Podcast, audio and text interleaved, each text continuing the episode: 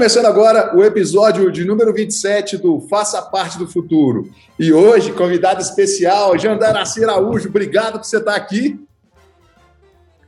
Eu que agradeço o convite, está sendo um uma honra. Um prazer te ter aqui. A Jandaraci, eu conheci ela numa revista. Fui impactado pela reportagem da mulher. Demais. A Jandaraci é escritora, palestrante de TEDx, eu tenho até que acompanhar aqui que é tanta coisa, atleta amadora, conselheira da Women in Leadership em Latinoamérica, conselheira da CEA São Paulo e do Capitalismo Solidário, é isso? Consciente. Instituto Consciente. Capitalismo Consciente Brasil. Consciente Brasil é muita coisa que ela faz.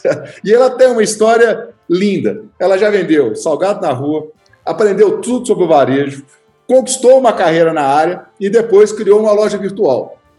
É, ela foi subsecretária do governo de São Paulo e ajudou muito os pequenos, essa parte dos empreendedores de, pequeno, de pequenas e médias empresas, certo? Ok, exatamente. E liderou, e liderou também um programa muito bonito, que é o Empreenda Rápido.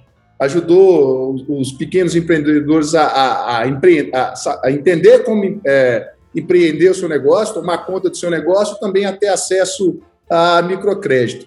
Ela já passou de tudo nessa vida, né? Que eu já li, a gente já conversou um pouco, já venceu um relacionamento abusivo, já viveu desemprego com duas filhas pequenas, já superou tumor e hoje está aí conquistando o mundo afora, né? ajudando muita gente aqui no nosso Brasil. Muito obrigado por você estar aqui, Jandaraci. Eu queria que a gente começasse falando um pouco sobre esse desafio do microempreendedorismo. Né?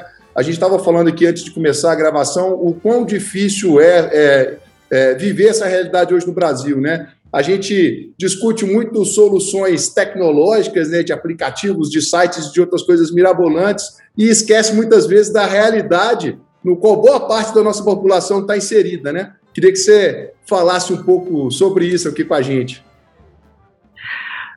Vinícius, mais uma vez, obrigada pelo convite. É, uma das coisas que a pandemia mostrou e, né, e a, escancarou, na verdade, uma coisa que a gente sempre soube, quem está na lida todo dia, quem lidar com políticas públicas e lidar com essa questão do empreendedorismo, a gente sempre soube é, dessa discrepância e dessa desigualdade que a gente tem no Brasil. Então, eu não posso falar de empreendedorismo hard, né, é, é hard tech né, num país onde eu ainda tenho um volume absurdo de pessoas desbancarizadas. Eu não tenho infraestrutura de internet. Como eu vou falar de digitalização, de tecnologia, se uma boa parte da população, e ficou mais do que comprovado agora durante a pandemia, sequer tem acesso à internet. Então, é, falar de empreendedorismo no Brasil, a gente tem que voltar um passo atrás. O brasileiro, ele é empreendedor por natureza, mas nós temos ainda um processo de qualificar esse empreendedorismo, fazer com que esse empreendedor possa crescer, e aí eu passo também por um ambiente regulatório no Brasil, por, né, flexibilizaram algumas coisas, é, podem dizer que é uma. Um, ah, lá vem um discurso liberal. Não. A gente está falando de parar de criar de, parar de criar dificuldades para o empreendedor. Porque só quem empreendeu, só quem empreendeu, só quem teve a, a barriga colada no balcão, sabe quais são as dificuldades que o empreendedor Quão difícil passa. é, né? Exatamente. E eu costumo falar, né? Não dá para poder a gente ficar propondo ideias sentado no ar-condicionado. É, a, vamos dar o um exemplo. Ou, ou usando o seu smartphone de alta performance conectado numa internet maravilhosa. É, né? Maravilhosa, né, de fibra ótica, que tudo funciona lindo. E esquece também que nós temos é, uma dimensão continental, isso falando de Brasil. Né? São, são vários Brasis. É, não dá para poder comparar um empreendedor da capital de São Paulo ou de Belo Horizonte com o empreendedor a Manauara. Não dá para comparar o empreendedorismo né, dessas, de, de, do Rio de Janeiro, carioca, com o empreendedor de Santarém do Pará, de cidadezinhas minúsculas como Moreno, como Santarém, como Ilha de Marajó. Do que empreendedorismo a gente está falando? Quando a gente pensa nisso, até no modelo de política pública, e aí falando, passando, né, dos grandes modelos e da nossa realidade, que o brasileiro também, em sua maioria, ainda empreende por necessidade, e eu fico vendo, né, eu, eu acabo vendo no, no, LinkedIn, nas redes sociais, invista, planeje seu negócio. Eu fiz assim, ô oh, meu filho, tu não sabe o que é vender o almoço para pagar a janta. Não sabe o que é ter duas boquinhas nervosas, como eu tive, que estava querendo que você tinha que vender, eu como vendedora de salgado... dar um choque de realidade na, na, nas pessoas, né? O, o, o empreendedorismo o microempreendedorismo é uma coisa completamente diferente, né? As pessoas têm, criam uma ilusão de que é, é outra história, né? Glamoriza o empreendedorismo, né? Glamoriza como se fosse uma coisa super simples, se fosse super fácil você empreender no Brasil, você tivesse um amplo mercado e você tivesse crédito fácil. Não é assim a, essa realidade, né? Eu tenho desde pessoas desbancarizadas até pessoas que não conhecem processos de gestão. Elas até entendem, lidam bem com o dinheiro, mas ela não sabe fazer um fluxo de caixa. E aí, quando nós criamos é, em 2019, né, que eu ainda estava no governo do estado, veio essa, nesse, essa é, criamos o Empreenda Rápido. Eu fiz, gente, a, a resposta está aí. Todos os estudos falam. O cara precisa, ele tem essa dor, né, de aprender a gerir o negócio, e ter acesso a crédito. Mas eu só vou mapear se ele tiver formalizado. E eu já tinha todos, todos os instrumentos para isso fazer, já existia, só que estavam desconectados. A única sacada foi conectar tudo que já tinha pronto. Eu já tinha um sistema de qualificação empreendedora, uma legislação que incentivava isso, eu já tinha um programa de crédito estruturado, eu já tinha uma flexibilização em termos de formalização, que é o MEI, para quem está começando. E, gente, a gente está falando que quem roda a economia é o cara da, da pipoca, é o cara da barraca de fruta na estrada, eu estou falando da moça que é sacoleira, eu estou falando daquela portinha do barbeiro da esquina. É disso que a gente está falando. A maioria dos brasileiros. Do né? startupeiro. Né? Eu não estou falando do startupeiro. É isso que a gente precisa falar. A gente não está falando Nessa turma que teve, estava na faculdade, teve uma ótima sacada, papai deu um dinheiro, ou sobrou algum dinheiro, ou ele fez um crowdfunding, né? E conseguiu uma grana para poder começar um negócio. A gente e tá se a falando... empresa quebrar, e se a empresa quebrar, tudo bem, né? Tudo bem, vamos começar outra coisa de novo. A única coisa que essa grande maioria dos empreendedores tem é o nome dele, a, a, a saúde e a disposição para começar a trabalhar todo dia. É o que essas pessoas têm. Então, como a gente precisa entender qual é a nossa realidade, né? Essa é a realidade do Brasil, que tem essas discrepâncias absurdas e essas dificuldades. Ficou muito claro também na pandemia, por exemplo, eu achei, eu fiz assim, todo mundo fala, nossa, os serviços do governo deveriam ser digitais. Eu fiz as pessoas não conseguiam receber benefício, porque elas não sabiam eu não sei você, Vinícius, mas eu tive a experiência, quando lançou o benefício da pandemia, eu tive essa experiência de ensinar as pessoas a se cadastrar na Caixa Econômica Federal. Não, a gente acompanhou é, é, filas e filas e filas, dificuldades e dificuldades, né? É, foi, foi, isso foi isso tem a ver com a pandemia, né? Do que é que eu estou falando? De educação. É, que, eu, que a gente estava falando antes, né? A gente estava aqui discutindo sobre a questão de acesso a microcrédito e essas questões todas, que eu, que eu quero que você, que você fale sobre isso também, né? Como é que a iniciativa privada pode ajudar nesse cenário, mas tem situações onde o, o acesso ao microcrédito não é nem o primeiro passo ainda, né? As pessoas precisam. É, é, é, se preparar, precisam ter, ter uma orientação de como fazer essa história rodar, né? É o que você está dizendo. Exatamente. Ela estava tendo dificuldade para receber o benefício que estava disponibilizado para ela, né? Sim. Então, a gente, quando a gente olha nosso cenário, nossa, mas não é esse empreendedor que eu estou falando. Eu fiz assim, é sim. Esse é o que mais precisa de crédito. Sim. Né? É, é esse que, às vezes, e eu tive a. Como eu tive, eu tive a experiência prática, eu não sou. Eu, sou professora de finanças, mas eu não sou uma acadêmica pura que me debruço sobre os livros e tenho ideias. Né, eu tive eu tive o privilégio de ter a prática e ser diretora executiva também do Banco do Povo do Estado de São Paulo. Então, eu sei a diferença que um crédito de 869 reais faz na vida de uma pessoa. Do que é que eu estou falando, Vinícius? De uma máquina de pintura. Uma máquina de pintura.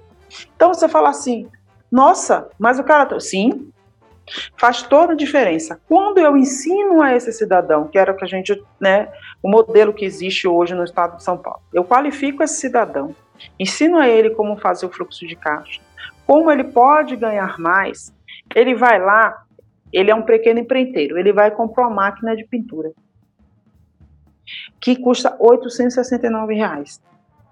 Sabe quantas casas a mais ele vai pintar por dia? Três ou quatro. Em vez de passar três dias pintando uma casa, ele pinta uma casa, duas casas em um dia, três casas em um dia. Eu estou falando de crescer o negócio dele, daqui a pouco ele está contratando mais um, senhores. Isso é problema de geração de emprego e renda. Ele, de, de, né, geração de trabalho e renda, não de emprego, né? Porque a gente também é outra discussão que precisa ter no Brasil, que é essa sim, diferença sim. entre trabalho e renda, porque emprego é uma coisa muito mais complexa e o Estado ele não, ele não emprega, né? Ele gera trabalho e renda e as empresas empregam. Então a gente precisa ter essa e, distinguir. E são duas discussões coisas. completamente diferentes, né? É, mas quando eu fomento e dou crédito a um orientado, que isso que é a diferença, eu dou crédito orientado a esse cidadão, a esse empreendedor, eu estou dando a ele a possibilidade de, inclusive, empregar mais um. Porque no momento que ele quitar esses 869 reais, ele vai comprar outra máquina, vai chamar um outro para poder ajudar ele, porque ele vai conseguir atender mais lugares. Eu estou gerando renda para mais um minimamente. É como se eu tivesse dando a possibilidade dele contratar mais um. E isso, se a gente pensar numa cadeia, isso numa cidade, numa comunidade, eu estou dando o um exemplo do pintor, gente, pode ser qualquer outra coisa. Sim, sim, Mas sim. quando você. Pode ser a boleira, pode ser a, a, a, a, a senhora do. A, uma mulher que fabrica mulher que vende sal, vendia salgados como eu, Sim. né? Que você tem, ou você vende sozinha, ou você começa a fornecer para padarias, para outros lugares. Então você começa a, a, a, escalar esse negócio. O microcrédito ele tem principalmente essa função, a função de ajudar o empreendedor a escalar o seu negócio. Quando ele escala, naturalmente, o crescimento vai obrigar que ele empregue mais um. Então eu estou fazendo o ciclo, a economia girar. E não é uma coisa tão difícil. Quando você me falou, perguntou das empresas, né? Qual o papel das, das grandes empresas? Como é que a iniciativa privada pode ajudar é, é, esses microempreendedores? Porque eu acho que também tem esse papel, né? A gente precisa discutir isso. Sim, a gente aqui, eu, eu é. a gente aqui está desenhando um, um, um, projeto que a gente espera lançar é, em breve para fomentar e para ajudar os microempreendedores. Então, na verdade, essa pergunta aqui também é uma aula. A gente quer, quer, quer aprender com quem sabe a melhor forma de empreender esse esforço da melhor maneira, né? Eu acho que a gente tem uma responsabilidade de fazer, de fazer essa história acontecer. É, e, e, que você mesmo falou, de repente o esforço não é tão grande, mas o resultado é, é, é enorme, né? O impacto. O impacto é enorme, né?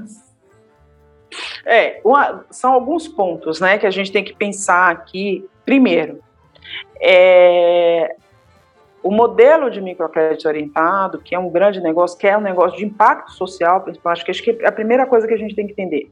Esse é um, não, é uma, não é um processo do banco tradicional, né? Quando você fala de microcrédito, é, um, é impacto social. Tirar, ajudar pessoas em situação de vulnerabilidade temporária, porque eu acabo mexendo numa cadeia, a melhorarem suas condições. Quando a gente faz isso, olha o efeito né, de impacto que eu, que eu costumo colocar.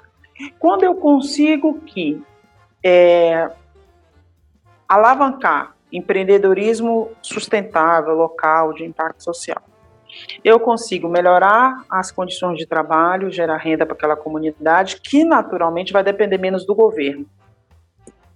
Né? E aí a expectativa é que esse dinheiro que não estou usando para isso seja utilizado mais em saúde, educação, segurança, uhum. né, no core do que deveria ser o, o grande forte do governo. Então, e pensando na iniciativa privada, várias formas. A concessão de crédito, né, rever modelos de garantia, que é um problema que a gente tem no Brasil em relação à concessão de crédito. Modelos de garantia. Esse não dá para você é, alienar o jegue do cara. Não dá para você alienar o carrinho de pipoca. Não dá para você alienar a marca da esteticista. O que, é que você vai fazer com essa marca depois, meu senhor? Né? O que, é que você vai fazer com esse carrinho de pipoca, esse carrinho de milho? Não dá para você alienar bem. A entender qual o melhor modelo de garantia, e aí eu tenho uma, uma, um, um ponto que é em que local o aval solidário faz sentido ou não, porque a gente tem uma questão, principalmente nas grandes capitais, dessa capilaridade e como se, como se fazer esse aval solidário, que é baseado na fidúcia dos tomadores, entre os tomadores, como a gente implanta isso?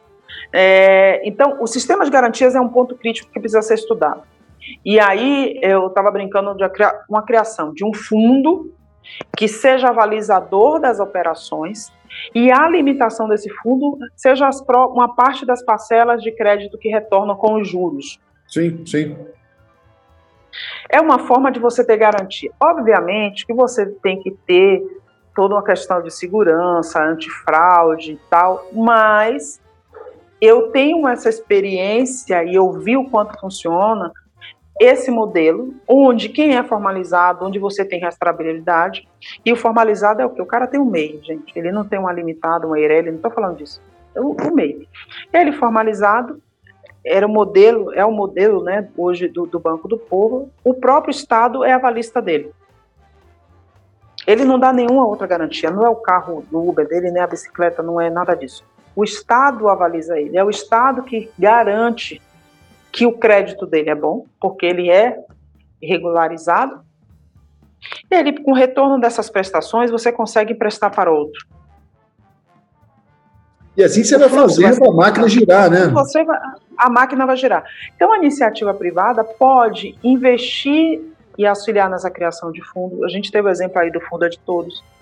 É, ajudar a criar esses fundos e, principalmente, a qualificar dar essa educação financeira para esse é, empreendedor. E aí, gente, a educação financeira, ela não tem a ver é, instrumentalizar melhor esse empreendedor. Não tem a ver com a relação que ele tem com o dinheiro. E não tem a ver com formação acadêmica, que é muito importante, as pessoas confundem muito isso, né? Muitas vezes o senhorzinho faz lá no papel de pão o fluxo de caixa dele, faz direitinho e tem ele pode não ter a lucratividade ideal, ele pode não saber. Ele só não sabe o que, o que, é um DRE, mas ele não precisa saber também, né? Não necessariamente ele precisa saber, mas ele, é. ele gere muitas vezes melhor aquele Sim. negócio dele, às vezes, do que um cara que tem uma formação acadêmica que não sabe lidar com dinheiro. Do que o negro que está sentado lá na Faria Lima, né? Exatamente, e está todo endividado no cartão de crédito, porque quer viver um padrão de vida que não cabe. Então, são coisas bem, bem diferentes, né? É de que educação que a gente está falando? Estou falando de instrumentalizar esse empreendedor, instrumentalizar é dar ferramentas de gestão que vão melhorar o negócio dele e ele vai utilizar esse recurso concedido de uma forma mais consciente que vai alavancar o negócio. É, uma das coisas que foram colocadas também como premissa para o crédito a, é, na, né, na época que eu estava gerindo o Banco do Povo era exatamente essa qualificação. Se ele tivesse feito a qualificação empreendedora, o crédito, os juros para ele era mais baixo. Não deixa de ser uma forma de garantia, certo? Porque se você está capacitando esse sujeito, ele, ele tem condição de... Eu capacitei ele de como lidar com... Capacitei de como ele geriu o negócio, não, não, puta, tá capacitado, fez a trilha toda, bom, por você ter se capacitado, você tem um bônus. Dá uma diminuída na taxa de juros. Isso faz toda a diferença. É um incentivo. Não é nem a garantia, é mais um incentivo. Sim. Né? É um incentivo e assim, qual a inadimplência? Você deve, como você me perguntou, eu já andei, puta, devia ser nada, 3% de inadimplência. hipergerenciável, hiper dentro do controle, nada que sangrasse o, o, o, o, o, programa, né? O mercado trabalha com microcrédito numa taxa de 6, 7, a gente está falando de 3. Então, me ocorreu uma coisa agora, é, não... se eu tiver errado, né? Eu acho também que essa taxa de inadimplência, é, não sei se é isso, mas tem a ver também com o sentimento de pertencimento, né? Quando você, quando você acolhe esse microempreendedor e dá para ele o treinamento, dá a orientação e dá todo esse suporte, é, ele se sente acolhido, né? E, e, eu acho que também Sim. vai ter do lado dele um esforço muito grande para que aquela coisa continue funcionando e para que ele continue inserido naquele, naquele contexto, né? A gente conhecendo o sistema financeiro como é hoje, é a única oportunidade da vida dele de ter crédito. Sim. Então, para ele é, ter, né, e essa, essa coisa, nome sujo, né, que a gente não fala nome sujo, é a única coisa que esse cara tem muitas vezes é o nome. Então, ele vai resolver em algum momento. E, a, e quando a gente mapeava o motivo da inadimplência, é porque alguma coisa muito grande tinha acontecido. Né? Fechou, inundou, né? Você sabe que quando chove, né? Todo lugar tem essa coisa de água invade, principalmente as pessoas mais simples que moram no, em lugares que estão mais vulneráveis. Inundou, teve uma morte de um familiar. Não é nada tão, então assim, ele vai pagar. Né? Então, acho que tem essa, essa, esse modelo de se entender isso, e a iniciativa privada pode muito. Eu acho que eu, como conselheira, do, uma coisa que a gente discute muito dentro do capitalismo consciente, né? o poder que o capital tem de transformar, né? o poder que o capital tem de fazer um processo exclusivo. Não vai haver progresso para as empresas. Eu não vou criar mercado consumidor, senhores, se a população tiver abaixo da linha de pobreza e não tiver fazendo essa geração de renda. Não tem retroalimentação, né? Não tem retroalimentação. Como eu quero vender mais e crescer em uma comunidade miserável? Essa, esse modelo de relacionamento com shareholders é um pilar, e aí é uma decisão, é, políticas microcrédito devem estar junto com o impacto social, total, porque é uma, um programa de impacto social, né? E o, as entidades elas podem desenvolver e se juntarem para desenvolver esse modelo. Eu acho que o muito mais legal é como a gente vai desenvolver determinada região, até para poder ter um bom MVP, eu gosto muito disso, né? E você pode se tornar isso escalável. As grandes empresas que atuam em grandes regiões podem ser as, os grandes vetores, muito além dos governos, e acho que é um pensamento que vem mudando no Brasil, principalmente no mercado, no, no, no âmbito empresarial, é que não dá para esperar só pelo governo para a gente transformar e melhorar a sociedade que a gente eu quer. Eu falo muito isso, eu, eu repito muito isso. Não dá, não dá, não dá. É. A sociedade civil ela precisa interferir e aí como sociedade civil entenda-se também as empresas, porque Sim. todas são impactadas em maior ou menor grau, né, por essas desigualdades. Estamos todos conectados, é, é, é, em diferentes proporções, mas no final do dia estamos todos conectados, né? O que acontece numa ponta, no, no, no decorrer do, do, dos anos, dos meses, dos dias, nos impactam também, né? é, eu acho que falta essa consciência é, das empresas e das pessoas, né?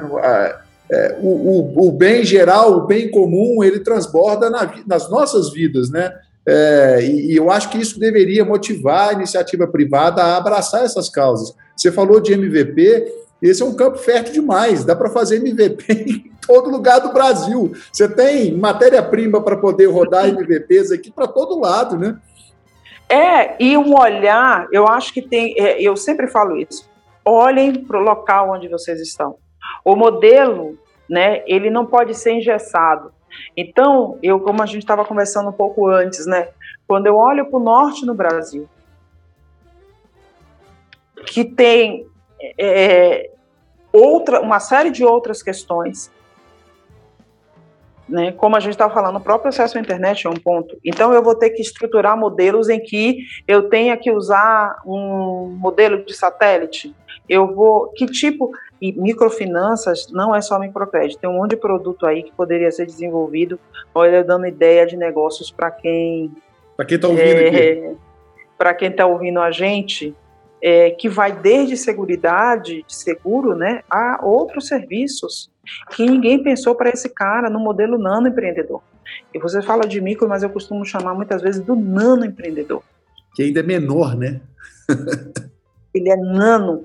O nano é a, essa coleira, né? O nano é a, a, moça do bolo. O nano é o senhor do milho. Então, esse nano. Legal esse conceito. Eu, nunca tinha, eu não, eu não tinha ouvido ele. Muito legal esse conceito que é o cara Eukip, eu costumo dizer que é o, o cara que tem Eukip, ele não tem equipe, é Eukip, né?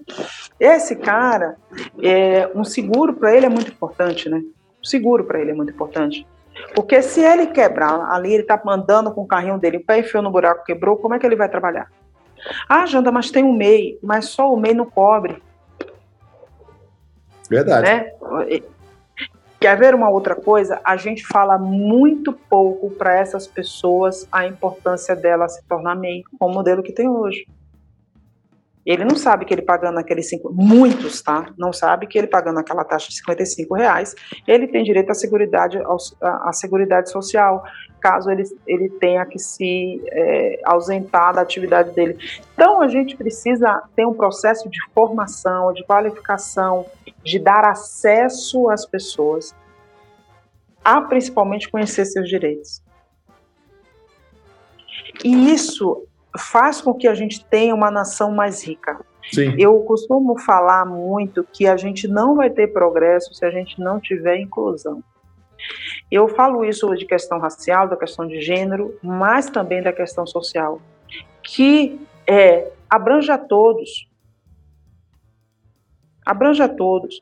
Quando eu não tenho uma juventude que está na escola se qualificando, eu vou aumentar os índices de violência. Não adianta se trancar numa ilha. Isso vai te afetar em algum momento. Você vai deixar, e eu fico, eu vejo também um outro comentário, nossa, não existe mão de obra qualificada. Qual foi seu trabalho de fomentar na comunidade qualificação? É o que eu estou dizendo, a história. Tá, no final do dia está tudo conectado, né? Tudo, é, esses exemplos eu todos que você está me dando só evidenciam isso, né? As pessoas precisam se conscientizar disso.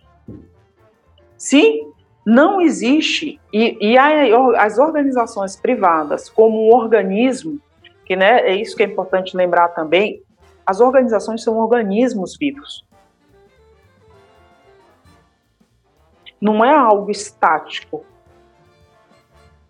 como a moldura feita em pedra, né, como uma, uma escultura feita em pedra.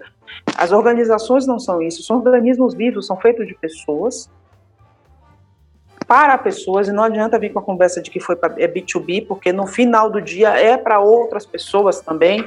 Tem o sim lá.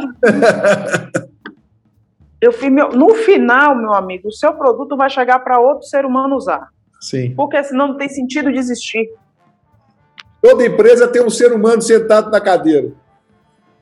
Toda ela tem um ser humano sentado na cadeira que está criando coisas para outros seres humanos na, em última instância. Então a gente tem que ter esse olhar é, de organismo. E como organismo, dentro de uma, de, né, dentro de um corpo, de, dentro desse corpo todo, você também tem a sua função vital como um, um órgão, né? É, o, cora, os coração, os dedos, os, cada, cada interligado vai fazer que isso consiga funcionar. Então, eu fico muito preocupada com. E eu falo, né? A gente falou de social, mas a gente tem questão ambiental.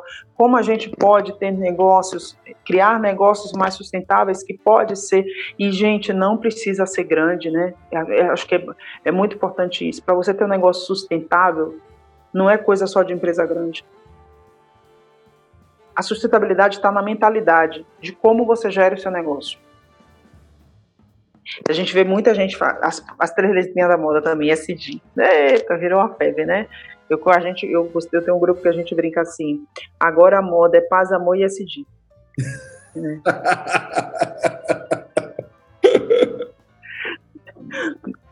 Mas é muito mais do que paz, amor e SD, né? Você pode falar de sustentabilidade, fazer de verdade, faz, fazer de verdade, é, incluindo todo mundo, né? O, não tem mais espaço no lucro por lucro, no fazer. É, acabou essa era. A gente está falando, de... do micro e do nano é, enquanto negócio, né? Mas a gente, no, no podcast que foi para o ar hoje, a gente falou também do, do micro e, e das micro e das nano ações, né?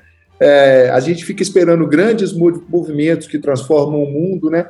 Mas existem pequenas ações que, se conectadas, fazem uma diferença muito grande. E isso vai desdobrando, né? Na sua rua, no bairro, na cidade, no estado, no país.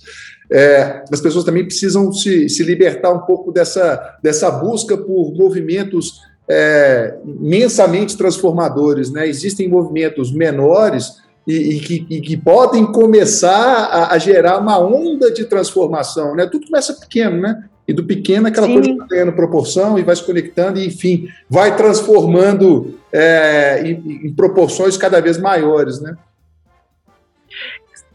Outra coisa é muito interessante, Vinícius, eu acredito, você falou uma coisa muito importante e eu acredito e faço isso. É, eu não preciso fazer um grande projeto institucional que atendeu 200 pessoas para poder fazer a diferença, né? É, se você ajuda uma pessoa, minimamente você tá, pode estar tá ajudando um núcleo de três. Um núcleo básico de, básico de uma família. Então, a gente pode sim fazer, começar transformações fazendo transformações pequenas que terão impactos, gerar, gerarão ondas que às vezes a gente não mensura, tal defeito borboleta. Mas é, não é tão complexo assim. A partir do momento que a gente se entende e se entende como cidadão, agente de transformação, um ator, né? É um ator, um ator capaz de transformar, né? O protagonismo individual que não depende de CNPJs ou de Estado ou de governo, somos nós que podemos fazer uma sociedade melhor para nós vivermos.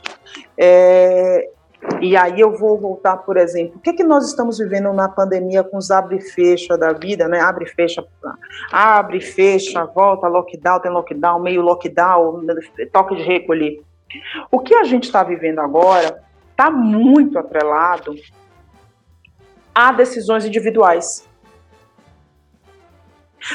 E hoje, estando, no, estando do outro, né, fora do governo, né, eu, eu recentemente estou em uma instituição privada e tal, então eu consigo falar que o efeito, porque no começo, lá no ano atrás, a gente está fazendo um ano que a gente está na pandemia, um ano, vai fazer um ano agora, eu me lembro muito bem, em que foi se mapeado o que era de verdade, qual era o impacto do vírus, e que se começou os movimentos de mapear, de entender e fechar tudo, né?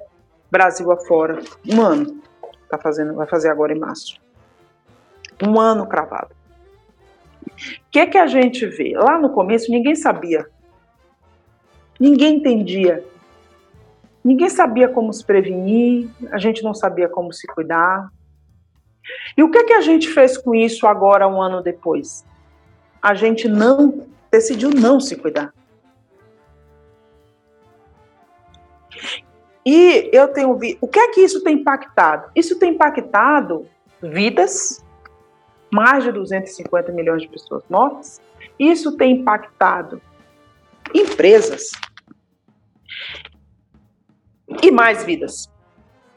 Né? Não é só quem teve um ente, perdeu um ente querido. Eu também estou impactando a economia, porque eu decido, eu decido que eu não vou fazer nenhum tipo de distanciamento, que eu não vou usar máscara, que eu não vou usar álcool gel, que eu não vou tomar os cuidados porque eu não aguento mais. E eu começo a fazer um movimento de como se a pandemia não existisse, o vírus, a gente está no pós-Covid, a gente não está, a gente está no EC, né? Na, a gente está vivendo a pandemia ainda e a gente está vivendo porque a gente decidiu não se cuidar em algum momento. Mais uma a vez, gente abriu história, mão é a história bem... de que a gente vive conectado, né? Exatamente, a gente está abrindo mão do maior bem do maior ativo. Abrimos mão do maior ativo, do ativo mais valioso que existe no planeta, que é a vida. Verdade. A gente está abrindo mão da vida por instantes. Será que é isso mesmo? E aí, como isso tem.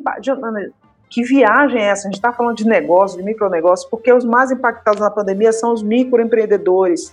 Quem sofre é o senhorzinho do carrinho de milho, amigos, que não vai poder estar tá na porta do, do, do, da saída do metrô, do trem ou no ponto de ônibus, vendendo seu milho. Da escola. Na porta, de, na porta de uma escola vendendo o seu milho, porque algumas pessoas acharam que tudo bem não usar máscara, que tudo bem não fazer distanciamento social. E esse vírus se espalhar de uma forma, criar, se evoluir como todo vírus, todo organismo vi, vivo, né? Não é uma exclusividade do corona. A gente tem uma influenza aí que, que, que tem essa característica que já existe há séculos. É, então, foi uma decisão. E a gente tem que ter uma coisa que eu gosto de chamar de accountability. Que a gente está fazendo parte do problema, sim. Eu tenho problemas de ingerências em relação à tratativa de saúde no país? Temos, está posto. Mas qual foi a sua parte como cidadão que contribuiu para que a gente chegasse e não encerrasse a segunda onda? Esteja vivendo nessa tsunami eterna. E como isso está impactando nos negócios? Aquela turma que você falou, tudo bem ficar sem máscara dentro do meu restaurante e que pegou o Covid, ou que né, acabou contraindo a doença, faz com que hoje gere que o bar esteja fechado. Sim, sim, sim. Então, esse olhar, esse olhar de efeito de comunidade, ah, mas o meu negócio é fechar. E quem vai consumir do seu negócio se não existir pessoas? A gente sabe que tinha formas de continuar com o negócio, né? Eu acho que, que é muito importante a gente ter esse olhar também. E eu estou falando da, da, eu voltei, eu estou falando dessa questão da accountability, porque de novo a gente está vivendo um cenário, uma distopia. Eu costumo falar que a gente está vivendo uma grande distopia. E essa distopia tem impactado fortemente, fortemente na, é, na economia. Esse modelo individualista está impactando fortemente na pandemia. A pandemia. Ah, foi a pandemia. Não, foram nossas ações. Depois que a gente descobriu como resolver o problema, ou como minimamente controlar o problema, que está fazendo com que a pandemia ela se estenda mais do que deveria. A gente tem, já temos vacina, gente, a, os problemas que a gente tem que resolver, a gente tem 2022 para a gente resolver. A gente tem 2022 para resolver. A, a ingerência, a falta de diretriz, mas você como indivíduo, o que foi que você fez para que a gente não, não continuasse nessa a partir do momento que a gente teve as orientações básicas, né? É, e, e, e, aí, é e a gente tem outros problemas, negacionismo, essas coisas todas, que hoje tudo isso que aconteceu lá atrás está impactando na economia e na vida de micro e pequenos empreendedores. O, o que a gente falou do papel, do seu papel, né, do nosso papel de pequenas ações para transformar o mundo, tem o mesmo impacto nessa conversa nossa aqui agora. Né? As pessoas precisam conscientizar do papel dela em relação a essa pandemia, em relação a esse vírus. Né? A gente tem muito o exercício de apontar o dedo para o outro. Né? Ah, mas o meu vizinho está saindo, ah, mas o governo, ah, mas o prefeito, ah, mas o governador. E você, enquanto cidadão, enquanto pessoa, enquanto indivíduo, na, na sua ação individual, você está consciente disso? Né? É, muito do que a gente discute aqui é que as pessoas precisam despertar a sua consciência para a sua relação com o mundo, né? Eu acho que se todo mundo é, liga essa, essa chave, é, essa propagação do vírus, eu, eu, não vou dizer que ela teria sido é, eliminada, mas menos menor. de uma forma substancial, né? É, é, então, eu acho que as pessoas precisam se conscientizar mais do seu papel enquanto pessoa, né, enquanto unidade, e o, que, que isso gera de impacto para o todo, né? E parar de apontar um pouco o dedo para o outro e começar a apontar o dedo para si mesmo, né? Eu tenho responsabilidade, eu tenho papel, eu tenho função, eu posso fazer e eu posso não fazer, né? Eu acho que isso é, é muito legal. Nós estamos chegando no fim, eu sei que você está com o seu tempo aí é, apertado. Eu queria te propor duas coisas que, é que a gente sempre faz aqui. A primeira, você deixasse aí um recado para os nano e para os microempreendedores, né, para a turma que está aí vivendo esse momento tão difícil, ou para aqueles que estão agora tentando buscar uma solução para sair da, dessa situação tão complicada que a gente vive. E depois queria que você sugerisse uma música para a gente tocar lá no, no Spotify. Bom. Pode ser? Pode. Bom, é, o grande recado é que nós juntos podemos sair e podemos transformar a sociedade que a gente vive. A gente pode sair dessa crise é, vivos. Só vivos a gente vai conseguir sair, sairmos juntos dessa crise só estando, estando vivos, né? Estando com a nossa família, a família bem, estando bem. É, eu acredito demais, demais. Eu, o nosso povo é de um é de um brilhantismo. Eu acredito demais no Brasil e no brasileiro. É, nosso povo é de um brilhantismo único e a gente vai sobreviver a tudo isso. Por isso que a minha música é apesar de você. Linda, linda essa música, linda essa música. Eu, eu muito, muito feliz Chico, com. É, é Chico. É, é, Chico, Chico é demais, essa música é linda. E, Jandra, eu estou muito feliz de, de, você ter participado. Eu, eu, eu acho sua história linda. Eu tenho um orgulho danado de poder estar aqui conversando com você, de contar um pouco da sua história. Eu acho que é, o seu exemplo é um, é um puta de um exemplo, que mais pessoas se conectem com a sua história, que mais pessoas se conectem com o que você faz. É, o que você faz não é só para você, né? você está sempre fazendo ações que desdobram para uma comunidade, isso é demais. É, então, uma das coisas que eu tenho para te dizer que também é muito obrigado, continue fazendo o que você faz, ajudando as pessoas da maneira como você faz, eu acho o seu trabalho é, muito bonito. Última, uma, última coisa, como é que as pessoas te acham na, nas redes sociais? Eu sei que você é, uma, você é uma pessoa conectada, né? Como é que as pessoas te, te encontram aqui?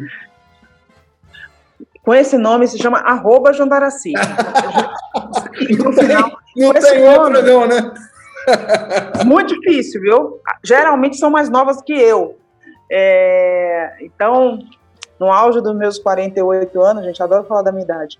Estou tão feliz de ter chegado até aqui. Então, é arroba vai mais, Jandaraci. Vai mais. Instagram. Vai mais. É, vai mais. É arroba Jandaraci e o LinkedIn é jandaraci.araújo.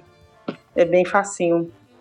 É, pode me chamar por lá, segue, eu respondo no direct, né, Vinícius? A gente se conhece. Chama no direct que o eu respondo. O nosso primeiro contato foi assim, né? É, chama no direct que eu respondo. Posso, às vezes, não responder tão rápido, mas é, eu gosto de falar e lidar com pessoas. Né? Esse, então eu sempre vou ter uma resposta para alguma coisa para falar, para comentar, e é assim que a gente faz, vai transformando o mundo. De pouquinho em pouquinho, de pouquinho em pouquinho, pouquinho, mas, mas lá vai. Vai. Nossa, obrigado de novo. Um beijo para você. Espero que em pouco tempo a gente possa fazer alguma coisa junto aqui, que você possa voltar no podcast, ou enfim, a gente possa é, quem sabe achar um caminho para ajudar a transformar a vida dos nanoempreendedores e dos microempreendedores. Agora eu aprendi o nano, eu vou usar o nano também, que eu acho que o nano, o nano, é, o nano é foco. Beijo tá para você. Obrigada, Vinícius. Um grande abraço. Tchau. Tchau, tchau.